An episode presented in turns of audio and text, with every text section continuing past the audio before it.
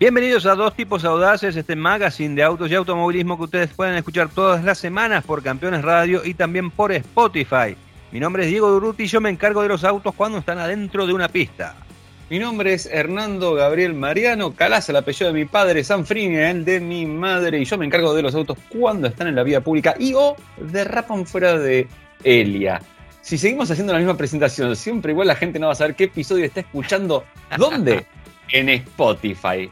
¿Cómo hace? Entre Spotify, va a podcast y escribe con letritas dos tipos audaces, todos juntos, y ahí nos va a tener todas las repeticiones de los programas por si se la perdieron en vivo en Campeones, en el, estreno que hacemos semanal.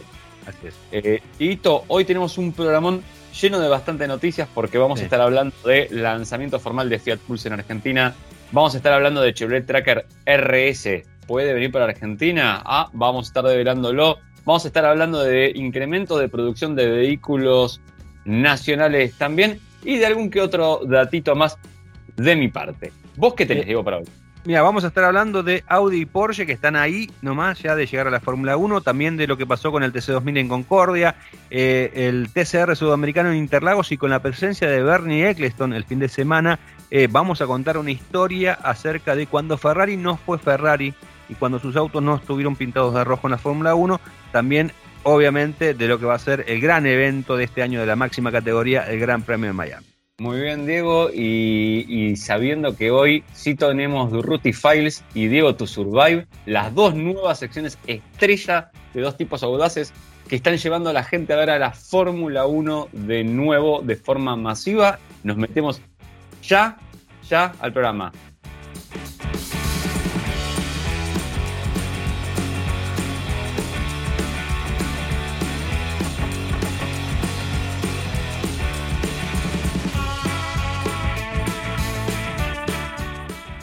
¿Sabías que el nuevo Volkswagen Taos es el primer SUV fabricado en el país? Se fabrica en Argentina para todas las familias de Latinoamérica y ya puede ser tuyo. Su motor turbo 250 TSI tiene la potencia que necesitas para cuando viajas en familia, con mucho equipaje. Llegó Taos, tu próximo SUV. Muy bien, muchas gracias. Bueno, voy a aprovechar ese consejo. Y hablando del grupo Volkswagen, vos sabés que una de las cosas que está em, ahí pendiente el mundillo de la Fórmula 1 es qué va a pasar con Audi y Porsche, que son justamente dos eh, marcas premium de este holding alemán.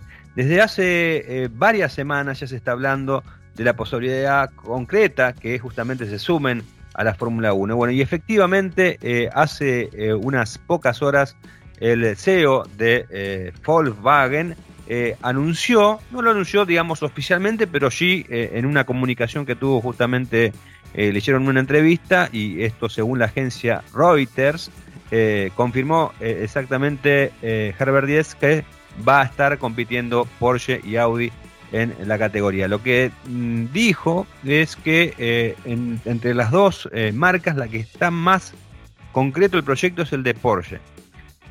lo que no significa que Audi esté en riesgo. El tema es, mm, por lo que yo entiendo, por lo que estuve investigando, eh, lo de Porsche es mucho más sencillo porque sería directamente una alianza con Red Bull. ¿no? Directamente es una alianza con Red Bull. En cuanto a Audi, la idea de Audi es comprar eh, total o una buena parte de McLaren. O creo que ahí pasa el, motivo por el cual por ahí hoy por hoy está más cerca de cerrarse y de concretarse lo de Porsche que lo de Audi, porque depende obviamente de una negociación en el caso de la casa de Ingolstadt. Eh, lo que sí dijo eh, es que las dos eh, marcas ya están trabajando en los motores. Se estima que esto tiene, eh, tiene directa relación con algo que hace unos días la Comisión de la Fórmula 1 y la FIA acordaron, que es justamente el tema de los motores para 2026. ahí básicamente se van a mantener los mismos bloques, V6 turbo, con una mayor injerencia de la parte eléctrica, que era justamente lo que querían tanto Audi como Porsche. Así que eh, creo que será cuestión de días para eh, que eh, se anuncie oficialmente que estas dos marcas ingresen a la Fórmula 1. Repito, en el caso de Porsche sería aliada con em, Red Bull. de hecho, hay que destacarlo, ¿no? Justamente Red Bull este año empezó con su departamento de motores. estimo que ahí sería mucho más sencillo para Porsche involucrarse, mismo con su tecnología y y tratando de adaptarla a la Fórmula 1 y en el caso de Audi, bueno, con esta posibilidad de comprar eh, McLaren, que estimo que también o no puede llegar a tener algo que ver el, departamento de, vehículos de superdeportivos de, la marca británica, tal vez en la negociación también entra eso, aunque por lo pronto se sabe que son dos operaciones eh, distintas ¿no? en la actualidad.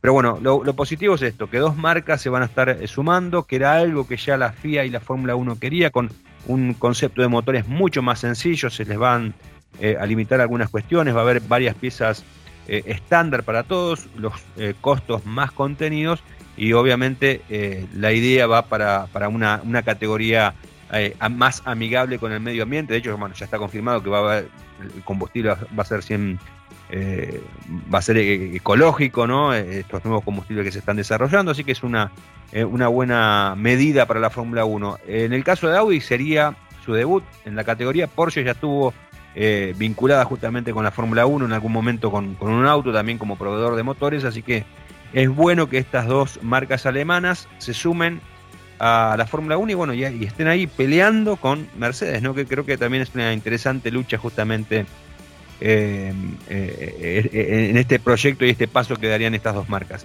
de lo que dijo el, ejecutivo Herbert Díez, para destacar, decía que Porsche es una marca premium relacionada con la, con, la competición y que bueno, que es lo lógico que esté en una, en una categoría como la Fórmula 1 y en cuanto a Audi, dijo que no tenía el mismo peso que, que Porsche en ese ambiente, pero en ese contexto mejor dicho, pero que le vendría bien a, la marca justamente estar en la Fórmula 1 como para tratar de dar ese paso que, busca justamente eh, la firma de los eh, cuatro aros para acercarse a Mercedes y a otras marcas premium. ¿no?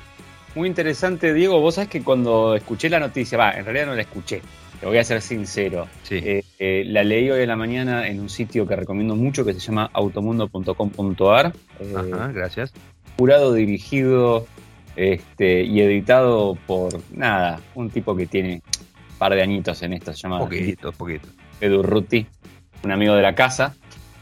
Y este de entrada yo cuando, cuando vi la nota dije, claro, son del mismo grupo, lo que van a hacer es poner un van a fabricar un motor y lo van a poner con, la misma claro. con su marquita, ¿no? Encantado, pero este, por lo que me estás contando es bastante más ambicioso el proyecto finalmente. Sí, sí, sí, tal cual, tal cual. ¿no? Y creo que, que le hace bien esto a la Fórmula 1. Hacía tiempo que no se sumaba. Bueno, el, último fue Honda, no hace mucho, eh, hace cinco años. Eh, pero bueno, e, es, es, positivo ¿no? que se sumen estas marcas. Eh, y que bueno, justamente la categoría tienda también a hacer eso, ¿no? Una, una pelea constante de, tecnológico, ¿no? Porque mientras más constructores de motores tengamos, mayor tecnología eh, obviamente va a haber en, la pista y también de esa tecnología mismo los vehículos de calle la, van a poder utilizar. Sí. Eh, ¿qué, hay de cierto que están pidiendo que Alonso no, no, no lo de nada? Nada más están cuidando el GP2 engine, digamos, ¿no? Claro, claro, claro, tal cual. ¿Sabes qué? Con, respecto a Fernando Alonso, eh, y, mm, para cerrar esta primera parte de Fórmula 1, se está hablando si sigue o no sigue en Alpine ya están, están em, empezando, no sé en cuánto tendrá que ver esa frase que dijo eh, en la última carrera, que, era que todos los autos de Fórmula 1 eran indestructibles menos los de Alpine. Eh, pero bueno, en Inglaterra dicen que estaría por renovar por dos años más, ¿no? Así que tendríamos eh, Fernando Alonso para rato, ¿no? Ah, creo, que estaría, actualmente tiene 42 años, hasta las 42, ¿no?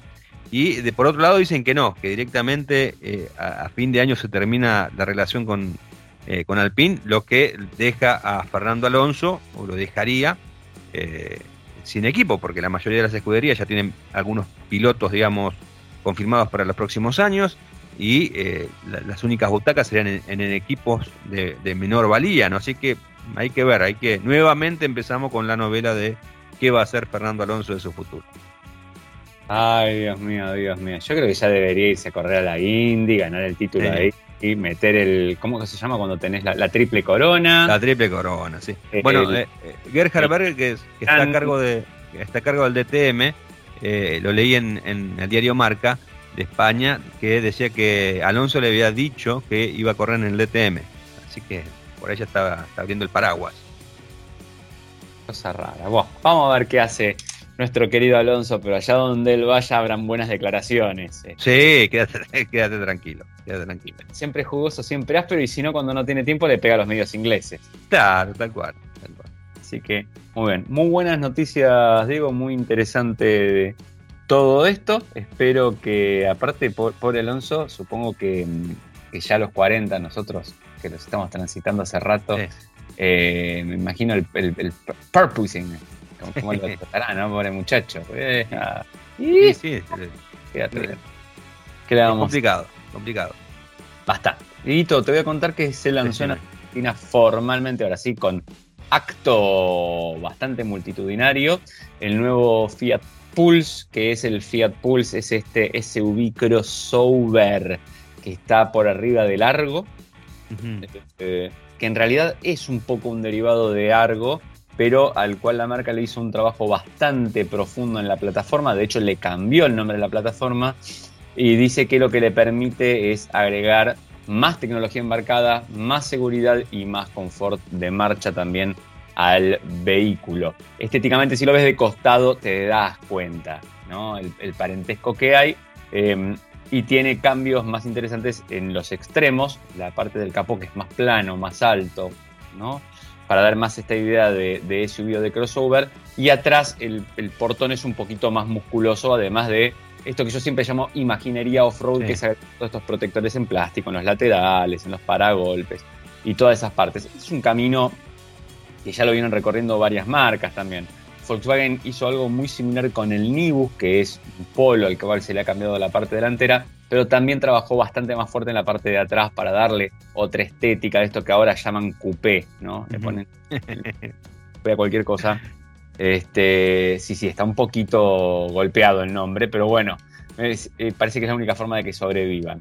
Em, y respecto... Estimo yo, perdona, Dime. perdona, eh, Hernando, con respecto a lo que decías de la, la terminología, estimo yo que eh, en, en una, una opinión, ¿no? Que vos sos el que sabe, pero bueno, eh, en, e- en, e- en este actualidad en la cual el segmento más, eh, más vendido es el de los SUV, perder un término como el de coupé me parece que eh, se pagaría caro. Yo creo que pasa por ahí, ¿no? Porque cuando vos hablas de, de todos los tipos de, siluetas que hay, cuando hablas de coupé es como que hablas de, de algo atractivo, ¿no?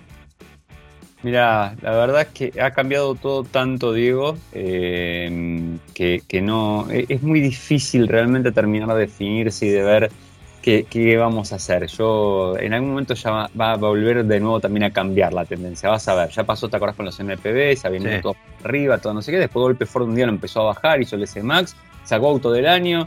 La cosa fue un poquito más para ese lado. Y bueno, ahora vino el reinado del SUV. Eh, y ya iremos viendo un poquito qué es lo que pasa.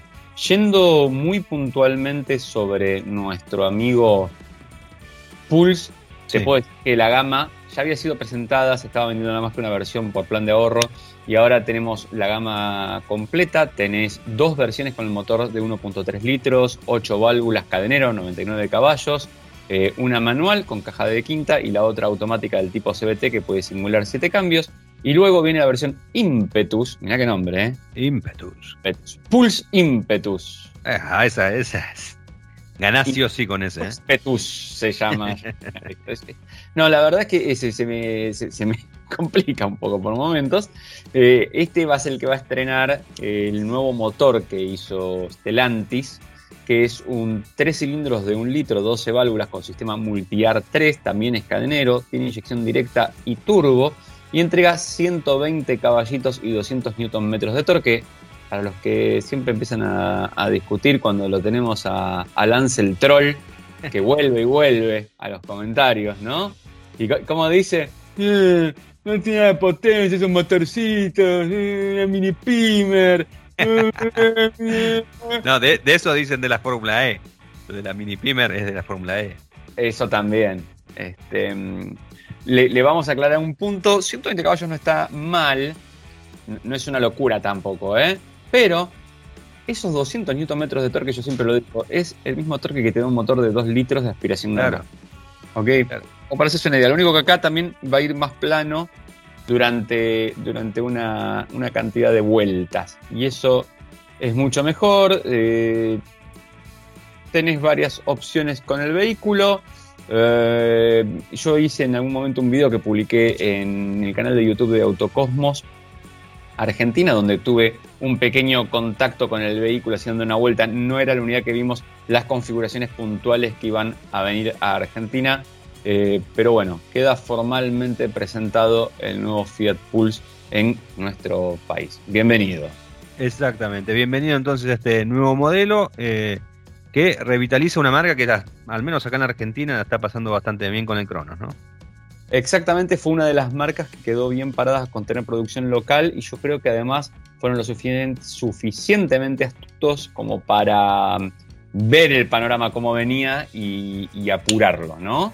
Eh, me parece que algunas otras marcas lo están haciendo y o tuvieron por ahí menos plata para invertir para hacerlo o menos tiempo de reacción o no lo vieron antes.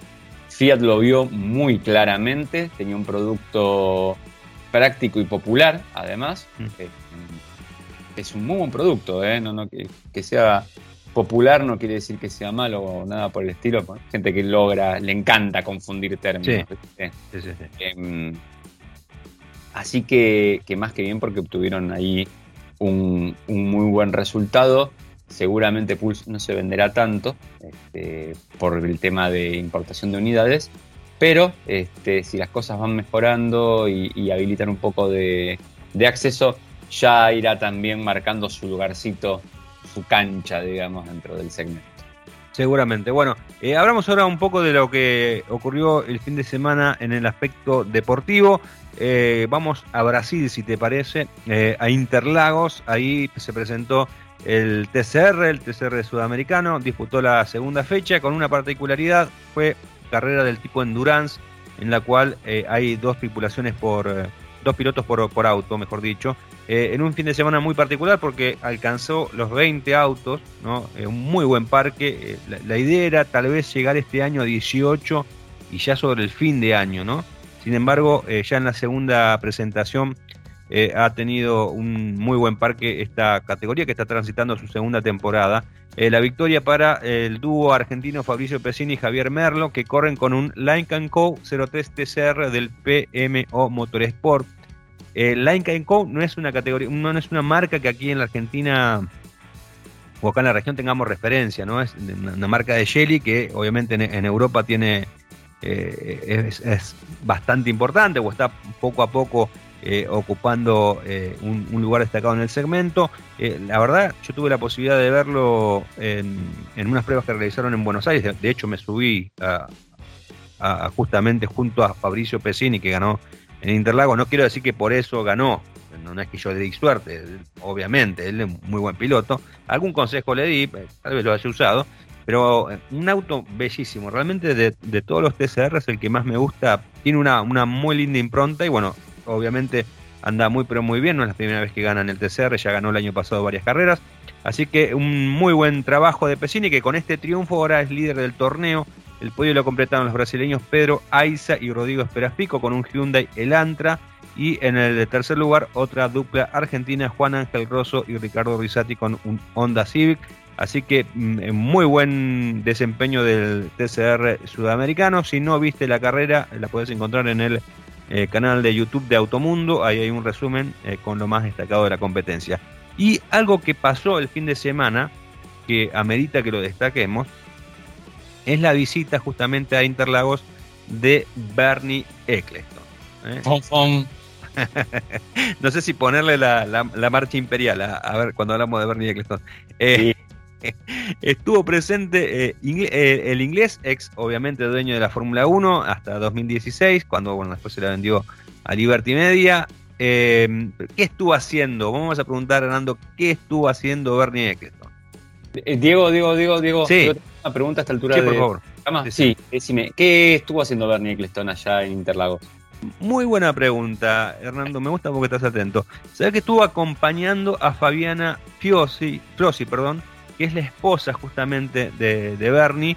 Eh, eh, es vicepresidenta de la FIA para Sudamérica. Vos sabés que el año pasado hubo elecciones en la FIA Mohamed Ben Sulayem fue el, presidente sustituyendo a Jean Todt y dentro de su grupo de trabajo estaba justamente Fabiana Frossi, que es una abogada que estuvo en algún momento involucrada con la organización del Gran Premio de Brasil, sabe mucho de automovilismo, es una persona que sabe mucho de automovilismo y como sabe tanto, se casó con Bernie Eccleston, obviamente, eh, con su fortuna de 3 mil millones de dólares. Pero bueno, al margen de eso, eh, Eccleston lo estuvo acompañando a, Fabiana, que eh, en esta presentación, digamos, hizo formalmente su aparición pública como vicepresidenta para, de la FIA para toda Sudamérica, que es algo relevante. Y em, Eccleston estuvo acompañando y viendo la categoría que él en algún momento eh, ayudó a apuntalar, porque el concepto del TCR eh, no es que sea algo nuevo, viene ya de larga data, es un concepto que em, inventó eh, Marcello Liotti, un, empresario italiano, en algún momento vinculado con el, WTCC. a Eccleston le causó interés justamente este concepto y en el 2015 lo ayudó a Liotti a realizar algunas competencias en lugares eh, como Medio Oriente y demás, y bueno, apuntar un poquito. Así que, que Eccleston, digamos que, que también eh, ha sido pieza fundamental justamente de, eh, del, buen presente que tiene justamente esta categoría TCR. Así que lo he destacado en esta visita de, de Eccleston a, a, Interlagos, acompañando a su esposa que tiene un cargo importante dentro de la Federación Internacional del Automóvil. Very interesting, digo, la verdad. Muy interesante. Aparte, siempre que hace su aparición Bernie, todo está pasando. Tiene 91 años, se cumple 92 el 28 de octubre. Y sigue, ¿eh? Y sigue. Mira, acá entra. Vos sabés que la sabiduría popular es sabia. En parte también porque tiene sabiduría para todos lados. ¿Y cómo te lo voy a ejemplificar esto? Eh, hay superposición de dichos. Por ejemplo, hay un dicho que dice que yerba mala nunca muere. sí. Pero hay otro que dice que no hay mal que no dure 100 años. Con lo cual, este, le estaríamos este, poniendo la fecha de caducidad. La, fecha de caducidad, exactamente. No vamos a dar ni nada de quién es la fecha de caducidad. No, no, que la gente, la gente sabe, si es inteligente, si nos escucha y está atenta, sabe, va a saber entender. No, y además este más inteligente tiene abogados. Si nos puede sacar dos monedas, la saca igual, no importa. Claro, claro, tal cual. Avisamos, aviso importante a la comunidad. Nos dan vuelta no cae nada al piso, muchachos. No, no, no, quédate tranquilo, quédate tranquilo que. No cae, nada más. No. Eh, Hernando, eh, ¿te parece que te hable del de TC2000 ya que estamos hablando de autos de, turismo? ¿Tenés ganas de hablarme del TC2000? Eh, sí, te tengo ganas de hablar de brevemente para, para algunas cositas de, de lo que pasó el fin de semana en Concordia, donde se presentó eh, la categoría para eh, disputar la tercera fecha de su torneo. Eh, doblete de Chevrolet, contundente con Agustín Canapino y con Bernie Javer, esta vez sin polémica, porque la vez anterior Javer tuvo que levantar, ¿no? y eso venía primero, tuvo que levantar y eso obviamente ocasionó un poco de ruido. Pero bueno, en este caso, contundente del triunfo de, de Agustín Canapino, y no fue un triunfo más, a eso vamos a apuntar, porque Canapino consiguió su éxito número 100 en el automovilismo argentino. ¿Mm? Eh, me parece eh, para destacarlo, logró 28 triunfos en el TC2000, 45 en el Top Race, que fue la categoría en la que más brilló, 14 en el Turismo Carretera, 2 en el TC Pista, 9 en la Copa Megan, que fue la categoría en la cual empezó a incursionar en 2007, y el conteo llega a 100 eh, con los triunfos que logró como piloto invitado en el TC Mouras y el Top Race Series. Recordamos que Canapino tiene 15 títulos, 7 en el Top Race, 4 en el TC, 2 en TC 2000, 1 en el TC Pista y otro en la Copa Megan. Eh, un palmarés interesantísimo, el del piloto eh, arrecifeño. Yo, así como de memoria, te digo que para mí eh, es el piloto más exitoso de la última década, seguro. Eh, y creo que estamos hablando de uno de, los pilotos que va a ser, va a quedar en la historia como uno de los más exitosos. Le está peleando ahí de igual a igual a, Juan María Traverso en cantidad de victorias y a, y Martínez, que otro piloto que también ha ganado muchas carreras. Eh, y, es para destacar, ¿no? para algunos Canapino no, es ídolo, para otros sí. Yo creo que Canapino me parece que es uno de los tipos eh, justamente que, amerita el, título de, ídolo, porque en, mi opinión, el ídolo es aquel que genera un sentimiento. Y cuando vos encontrás que eh, Canapino tiene hinchas y tiene tanta cantidad de hinchas como de detractores, es cuando estamos hablando de un ídolo. Lo mismo le pasaba al Taco Traverso, a Tito Besone o a Cocho López. Eh, eran tipos que eh, tenían la, hinchada dividida y ese es el concepto de ídolo. ¿no? Me parece que ahí está un poquito y bueno, en, mi caso yo considero que además de exitoso, Agustín Canapino es un ídolo. Muy bien, Diego, me parece muy interesante. Y ya que estamos hablando de Chevrolet, y de pista y de deporte y de todas esas cosas, ¿no? Sí. Eh, ¿Por qué no hablar de la nueva Tracker RS? Vamos a decir, para, para, para, Hernando, ¿vos me estás hablando de un producto que está en Argentina? Para, para, para, Hernando, ¿vos me estás hablando de un producto que está en Argentina? No, Diego, pero te estoy ah. hablando de un producto que tiene potencial de llegar a Argentina y eso es interesante. ¿Por qué? Porque se acaba de presentar para los mercados orientales la nueva Tracker RS, puntualmente en China, vos sabés que la marca viene apostando por la estética deportiva en su gama, le pone el nombre RS y bien lo dicen siempre, en esto son muy sinceros ellos, que se trata de solamente estética. Si bien a uno puede querer gustar más, que, tenga un poquito más de potencia o algún otro reto, que la marca por lo menos es sincera con eso. Tuvimos ya al Onix RS, luego tuvimos al Cruze RS, que es el vehículo que se produce aquí en Argentina. Eh, Sabemos que se está desarrollando también una versión RS de la Equinox a nivel global. Y ahora se lanzó esta tracker. Esta tracker aprovecha yo creo también para presentar algunas reformas que pueden llegar a ser interesantes porque las podríamos llegar a ver aquí en algún posible rediseño del vehículo. Bien, Vamos a arrancar un poquito ahora sí por la parte estética. En la parte exterior se suma obviamente mucho negro. Esto es, se utiliza, viste que siempre es o rojo o negro. eso, es lo que te iba a decir. Mira, me sacaste eh, la, palabra de la boca. son los eh, colores que identifican deportividad. Exactamente. Ojo, tenemos por ejemplo Renault usaba el amarillo mucho, ¿te acordás? Eh, amarillo y negro. Celeste con Alpine y, sí, pero en general es el rojo el colorcito. Sigue más o menos también la tendencia que tiene la marca. Por ejemplo, la parrilla en oscuro con un tramado más a lo camaro. Eh, el moño también está en oscuro. El loguito RS al costado visto de frente sería derecho. Derecho, sí. Izquierda del auto en realidad. Eh, pequeño más abajo. Fíjate que también tenemos la S10Z71. Sí es la definición para lo que son camionetas, pero estamos también hablando de lo mismo, ¿no? Cada uno en, su rubrito ahí también. la barra que va colmada de la parrilla también está en negro, carcasas de retrovisores, barras de techo, todo va con esa tonalidad. También hay un cambio en las ópticas, eh, en la parte interior, que bien podría venir un rediseño aquí o no, quien te lo dice. Eh, el vehículo también tiene las llantas en un tono oscuro y cepillado de mayor diámetro. La novedad o la diferencia más grande respecto de lo que yo creo que podría llegar a suceder acá es que em, para el mercado chino se le cambia también el motor y se puso el 1.5 litros turbo. Acá lo vimos en Equinox, ese motor da 184 caballos y 250 Nm de torque. Eh, y le permite un 0 a 100 de 7,8 segundos. Em, si el vehículo se produjera acá y siguiéramos la política que está teniendo Chevrolet, mantendría el 1.2 litros turbo de 132 caballos y 190 Nm de torque, que es un muy buen motor, te voy a decir, obviamente. No tiene la potencia y la deportividad del anterior. Y siempre nos queda la pregunta de saber si ese motor que se hace acá en Argentina para el Cruz se podría utilizar en otros productos de la marca, ¿no? Como para tener ahí un toquecito más, más picantón en algunas versiones. Así que eso siempre lo dejamos como, como una idea, como un pensamiento, como un deseo o una sí. ¿Quién te dice?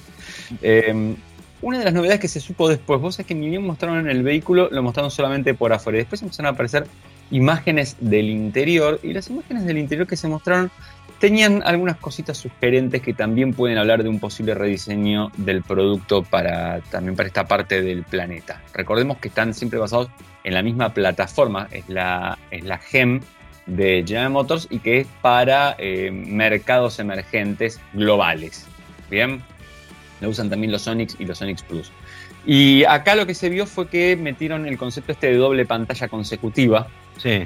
A cuadro de instrumentos y equipo multimedia con la pantalla alta.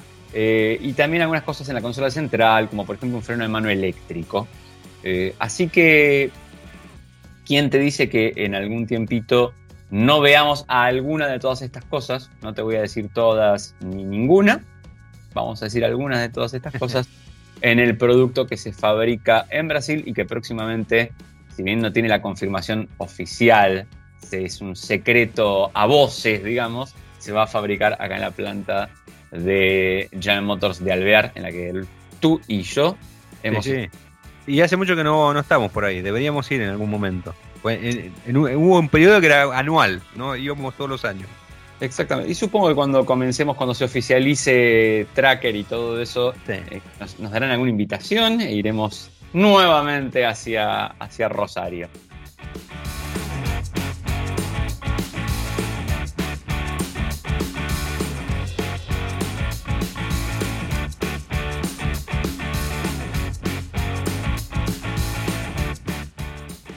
Si yo te digo Ferrari, ¿qué color se te viene a la mente? Verde agua. No. No, no, no, es justamente. Rosso. el, rosso, el rosso Corsa. ¡Eh! Bueno, el rosso Corsa. Rosso. Sí. O sea que, que, el color rojo eh, era el, color, el tono que utilizaban eh, los autos y los equipos italianos en la década del 50 y el 60, eh, antes de la aparición de los patrocinantes. cada, cada nación tenía un color que lo representaba. El, rojo era, por ejemplo, el de, Ferrari, el verde era el de Gran Bretaña, eh, el azul y amarillo era el de Argentina. Eh, hay, una leyenda que, cuenta que el, eh, al momento de la selección de, los colores, en una reunión de, lo que en aquel momento era, era la FIA, quien representaba a la Argentina era hincha de boca, por eso eligió el azul y amarillo. Es una, una leyenda, ¿no? Eh, que, cuenta de eso. Pero bueno, no me quiero ir del tema, el rojo, ¿no? Y vos sabés, esto que te voy a contar es, algo que sucedió y que creo que pinta de cuerpo entero a cómo era Enzo Ferrari, ¿no? Y Comendatore, el Drake, cómo, cómo era el amigo Ferrari, que era un tipo bastante complicado, era bastante complicado y tenía su carácter. esas ideas, Diego. Sí, no, tenía su, eh, por algo llegó donde llegó, ¿no? Eh, era, era muy complicado, tenía sus, sus eh, sus caprichos y a veces, aunque no tenía razón, la quería tener siempre. Bueno, esto pasó a mediados de la década del 60, lo que te voy a comentar. Porque Enzo Ferrari no se andaba con chiquitas cuando consideraba que él tenía razón. Eso lo demostró sobre el final de la temporada de 1964 de la Fórmula 1, cuando tomó una drástica decisión como venganza por la postura que había mostrado el Automóvil Club Italiano durante el proceso de homologación de la Ferrari 250 LM para carreras de resistencia. En aquellos años, el reglamento exigía a los fabricantes producir una cantidad mínima de vehículos para conseguir la homologación. Pese al empeño de las marcas, no siempre cumplían con esa exigencia. ¿Mm? Y Ferrari justamente ya había tenido un susto en 1962 con la 250 GTO. Según crónicas de la época, cuando los funcionarios de la Federación Internacional del Automóvil visitaron la fábrica para hacer el recuento de los coches, eh, la cantidad era insuficiente. Eh, pero, ¿cómo disimularon esto? Y de una manera. Muy buena tu pregunta. De una manera muy ingeniosa. Dijeron los mecánicos y la gente que estaba a cargo de Ferrari, dijo: Che, bueno, este contar todos los autos vamos a demorar mucho tiempo. ¿Por qué no vamos a tomar un café? Ah. Los, funcionarios de la FIA dijeron, bueno, vamos a tomar un café, ¿me lo pagas vos? Sí, lo pagamos nosotros, dijo Don Enzo. Y se lo llevó.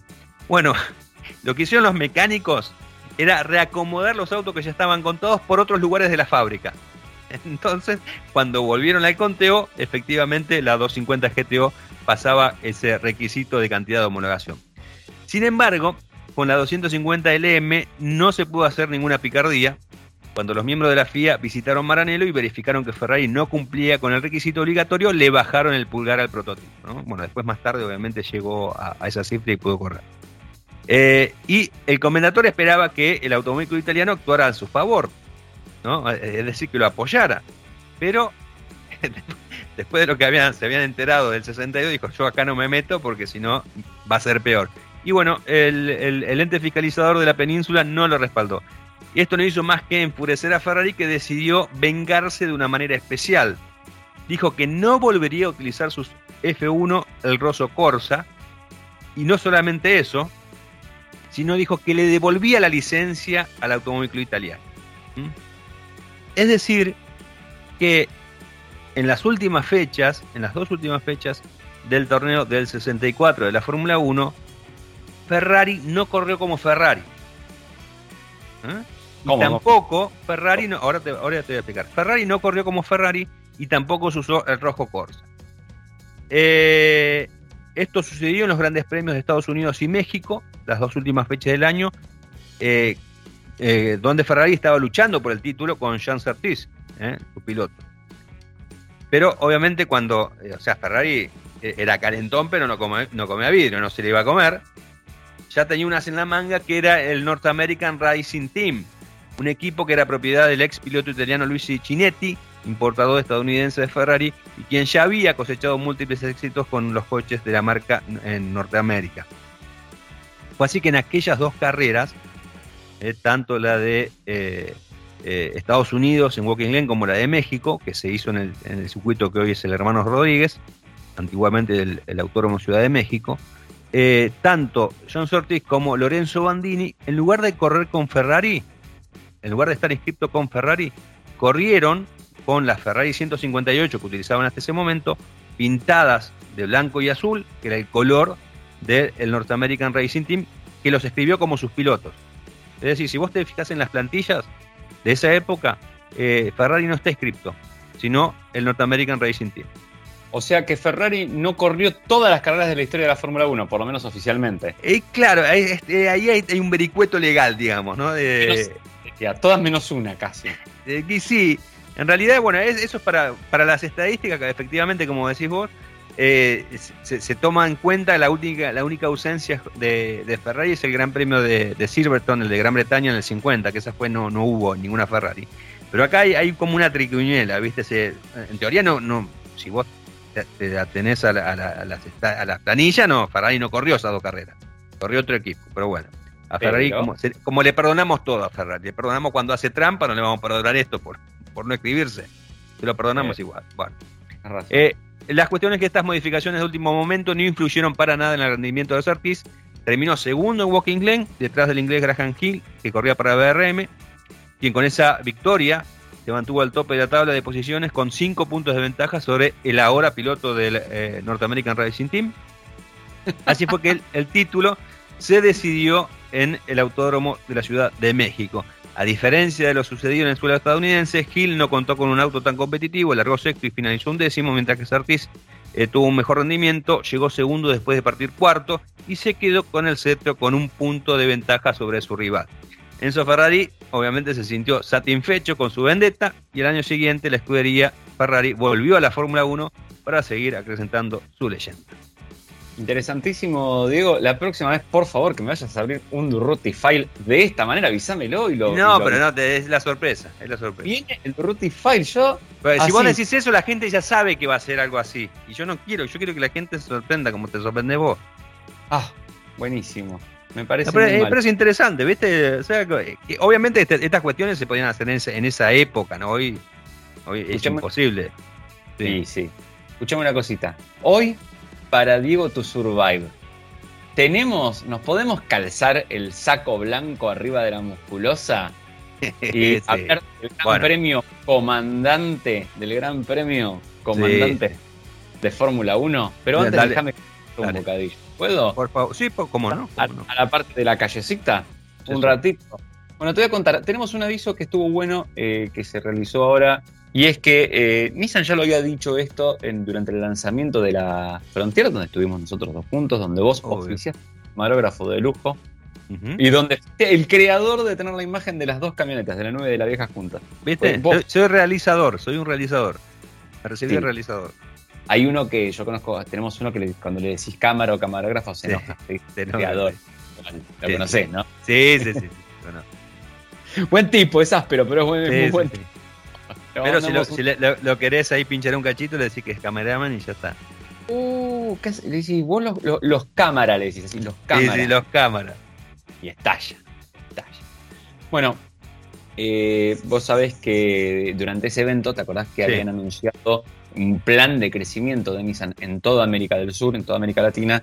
Y lo primero que habían este, mencionado fue que iban a abrir un nuevo turno de producción en Brasil, eh, que ese tomaba efecto instantáneamente, y que para Argentina estaban preparando un segundo turno de producción de la Frontier o Frontier. Podés decirle Nissan Frontier o Nissan Frontier.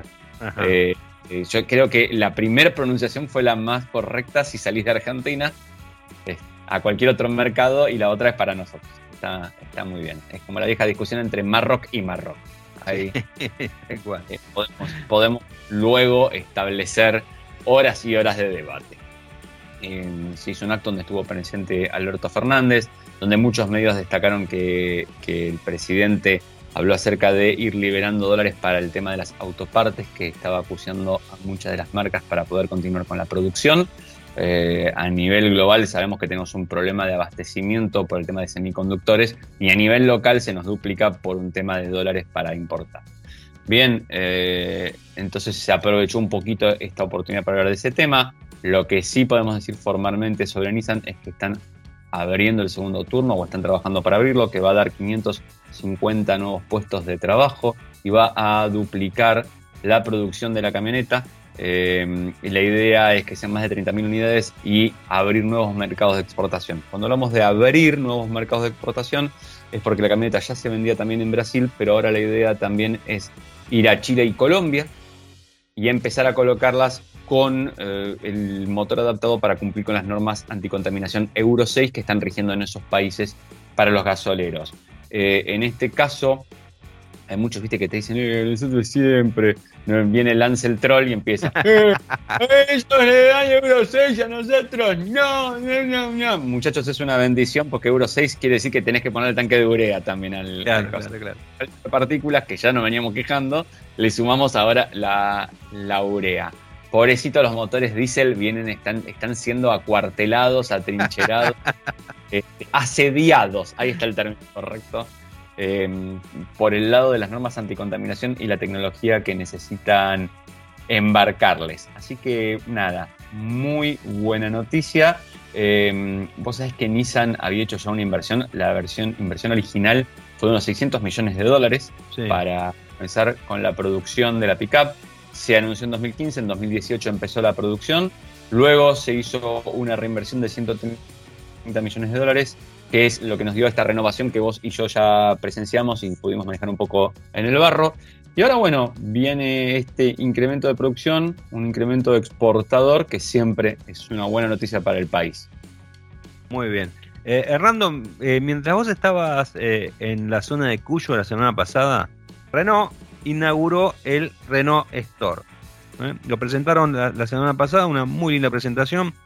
Eh, ¿De qué se trata el Renault Store? Eh, la posibilidad justamente de comprar cualquiera de los vehículos de fabricación nacional, como la Renault Lasca, Renault Stepway, Renault Sandero, Renault Logan, Renault Kangoo y Renault Kangoo Express a través del sitio justamente store.renault.com.ar. Es muy sencillo, muy intuitivo.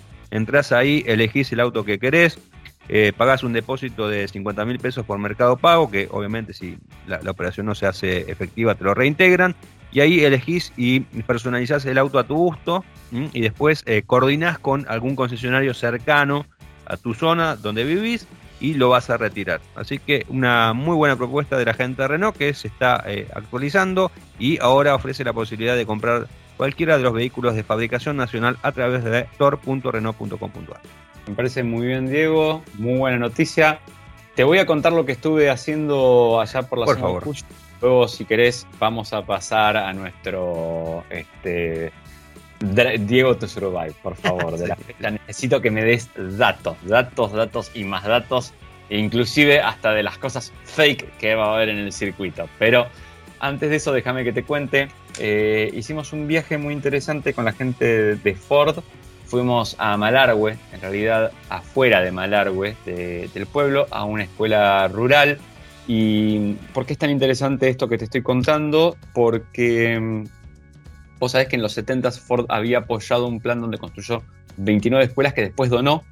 Eh, ese plan se realizó, después quedó durante muchos años, bueno, lo hicimos, ya está. Eh, vamos a decir, olvidado o, quedó cerrado, ¿no? El tema. Y hacia 2003, después de la crisis que hubo en Argentina y todo, Em, lo reflotaron, empezaron a hablar con las escuelas y se encontraron con cosas muy distintas, la verdad. Escuelas que, por ejemplo, habían duplicado la matrícula, entonces no tenían aulas, necesitaban crecer en tamaño. Mm. Escuelas que venían muy mal de infraestructura, muy rotas. Eh, o escuelas que necesitaban mejoras realmente, para, dar mejor calidad. Este es uno de los casos donde se le hicieron mejoras. es interesante, es una obra que se empezó con la pandemia que, los chicos ya la estaban disfrutando en realidad, pero que no la pudieron estrenar y bueno, ahora que ya se abrió un poco todo, pudimos viajar para verla. Eh, todo esto te lo estoy contando porque en una charla que tuve con alguien me dice, che, hicieron todo esto porque inauguraron un techo, para inaugurar un techo. ¿No? Fue una pregunta que me hizo y tenía razón. Y ahí es donde cobró valor el viaje para mí. ¿Por qué? Porque sí es un techo, Diego. La, verdad inauguraron un techo. Si querés, le podemos decir así. Lo que pasa es que es un techo en un lugar donde corre el viento sonda y donde en invierno hay temperaturas ah. que te congelas. Eh, entonces, esos chicos que van a esa escuela, que son 82 o 83 chicos, no tienen dónde hacer gimnasia, por ejemplo, en invierno. Eh, dónde hacer actividad, actividad física, porque nadie va a salir a cosas, al patio, salen y se vuelan con el viento o se quedan congelados. O peor, se quedan congelados y vuelan además. Este, entonces ahora tienen un techo, eh, un techo que cuando lo miraba decía, che, estructura grande que le hicieron a todo esto, con un buen contrapiso hecho y todo. Claro, es antisísmico también, porque la zona es, tiene, es zona de temblores. Se aprovechó para la escuela también hacer un poquito de afuera en impermeabilización, pintura y algunas otras cosas más. No fue solamente el patio, pero ahora de los chicos tienen un patio techo con unas estufotas gigantes. Eh, no hay gas corriente, pero sí hay, viste, la chancha unas estufotas gigantes como para que estén mejor y además eso ayuda a calentar las aulas porque la verdad el patio era la escuela que era como en U, entonces cerraron esa parte, aprovecharon la estructura, ayuda también a que no se enfríen tanto las aulas, ¿no? a mantener mejor la temperatura ahí adentro. La verdad que el acto estuvo, todo fue muy lindo porque estaban los chicos ahí, fue muy emotivo verlos, eh, se les hace una fiesta ese día también.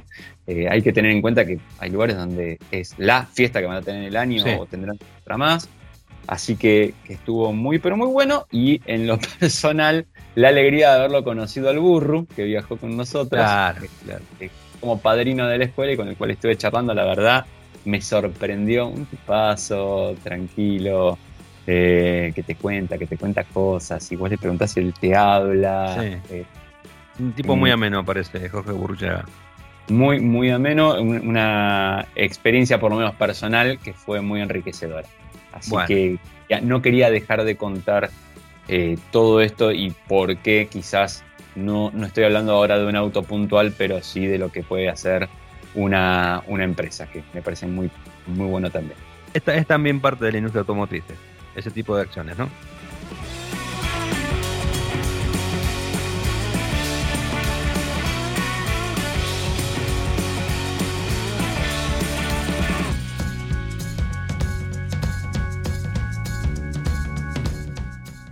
Vamos ahora a hablar de lo que querías eh, escuchar, que, es eh, em, el Gran Premio de Miami, que se va a estar realizando eh, el fin de semana.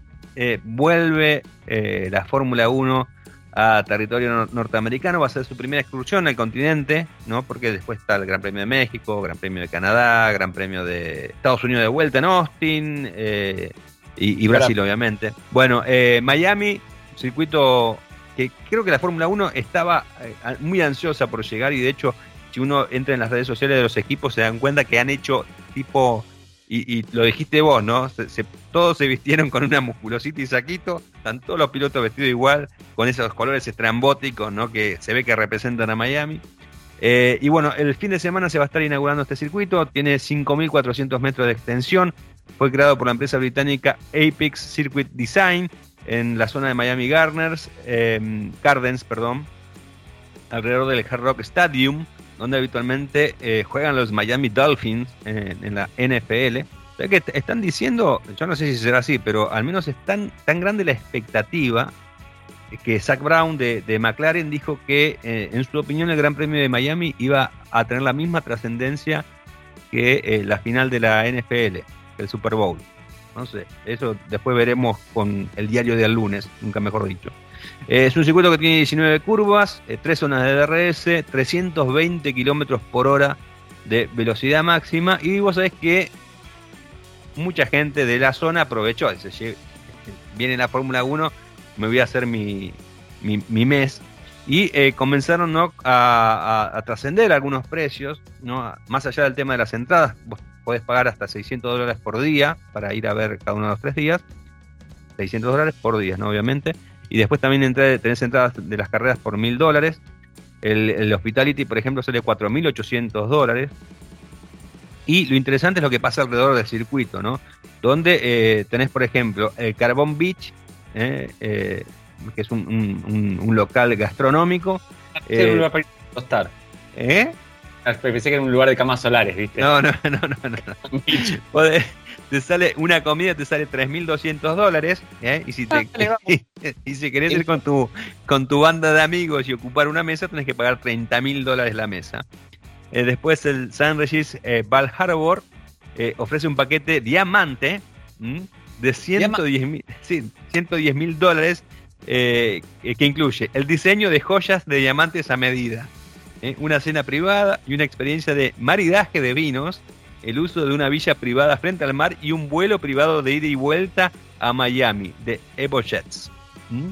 Después, eh, mirá, el Faena Hotel Miami Beach, el, el hotel de, de Alan y Red Bull brindan a los huéspedes que reserven al menos cuatro noches en una suite especial acceso a los eventos seleccionados, actuaciones de DJ, así como invitaciones a su suite de hospitalidad con champán en el circuito. Después el Eden Rock Hotel Miami y el Nobu Hotel Miami Beach ofrecen paquetes de carreras virtuales de Fórmula 1 y de recuperación con habitaciones que oscilan entre los 1.700 dólares y los 5.000 dólares por noche. Mientras que el club nocturno eh, Eleven Miami ofrece una semana de fiesta antes de la carrera. Bueno, esto ya deben estar ahí, ¿no? Aprovechando, encabezadas por Ricky Ross, Tiesto, Dipio y Travis Scott. Y los precios de las mesas Vienen por Ricky Martin. No, no, no, cualquier cosa. Los precios de las mesas oscilan entre los 5 mil dólares y los 100 mil dólares. Es Sí. decir, Miami.